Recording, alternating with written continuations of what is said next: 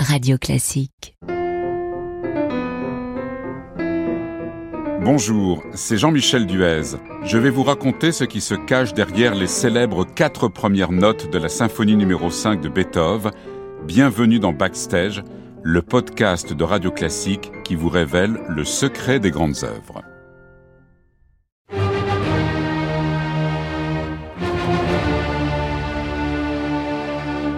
4 heures.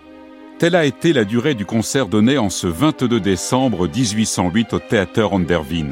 Le programme entièrement consacré à des œuvres de Beethoven dirigées par le compositeur lui-même. Et parmi ces œuvres figurent pas moins de quatre créations. Le concerto pour piano numéro 4, la fantaisie chorale, la symphonie numéro 6, pastorale, et la symphonie numéro 5.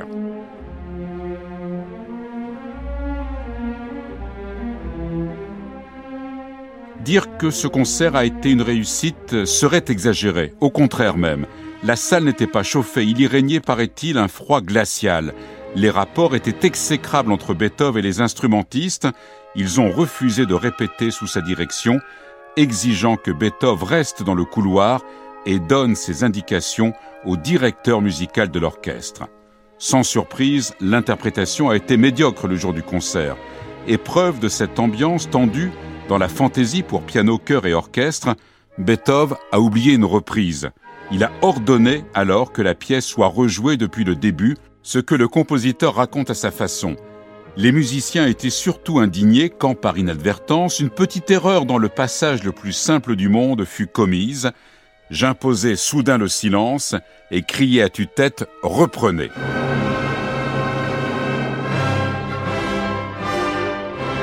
En fait, il faudra attendre le mois suivant, le 23 janvier 1809, à Leipzig pour que la cinquième soit couronnée de succès. Elle sera de nouveau programmée à Vienne en 1812, là aussi avec succès. La symphonie numéro 5 de Beethoven doit bien sûr sa popularité au motif de quatre notes qui ouvrent le premier mouvement. Trois brèves et une longue. Un motif qui va irriguer l'ensemble de l'œuvre lui donnant sa cohésion, son unité. Ce motif a suscité et continue d'ailleurs de susciter bien des interrogations. Qu'a voulu dire Beethoven avec ces quatre notes? Que signifie-t-elle? La question lui a été posée de son vivant par son biographe Anton Schindler. Ainsi, le destin frappe à la porte, lui aurait répondu Beethoven. Cette phrase a-t-elle vraiment été prononcée? Rien n'est moins sûr. Mais toujours est-il qu'à la fin des années 1850, un autre biographe de Beethoven reprend la formule et fait de la cinquième la symphonie du destin, celle de l'acceptation d'une force contre laquelle il est vain de lutter.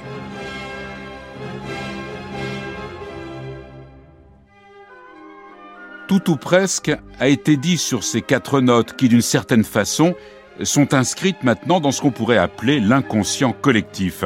Elles ont même été utilisées pendant la Seconde Guerre mondiale par la BBC comme générique des émissions destinées aux pays sous occupation nazie, en morse, trois brèves et une longue, correspondant à la lettre V, V comme victoire.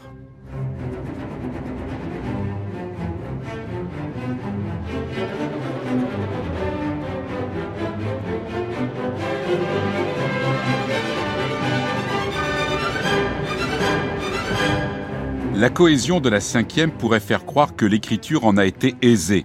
Il n'en est rien. La gestation, au contraire, a été longue. Les premières idées remonteraient à 1795, 13 ans avant la création. Puis en 1803, ce sont les premières esquisses.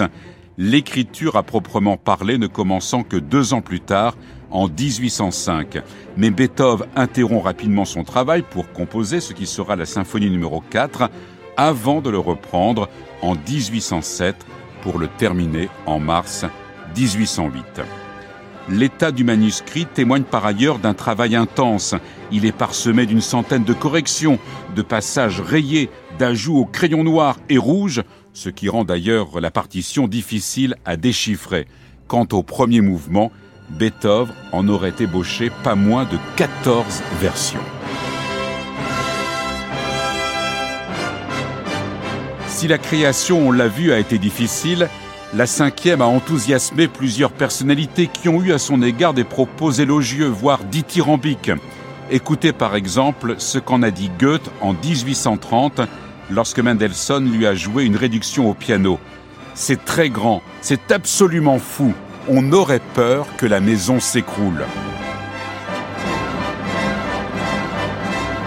Autre commentaire, du moins récit, celui de Berlioz qui raconte la première exécution parisienne.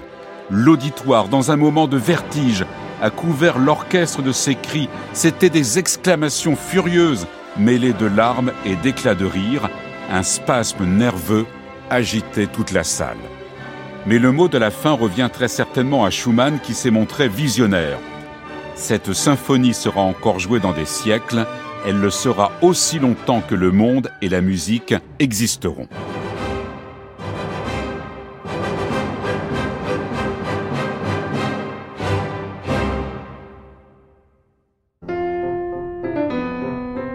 Prochain podcast, les études de Frédéric Chopin. Sixtine de Gournay vous dira pourquoi ce chef-d'œuvre de la musique pour piano est avant tout un exercice.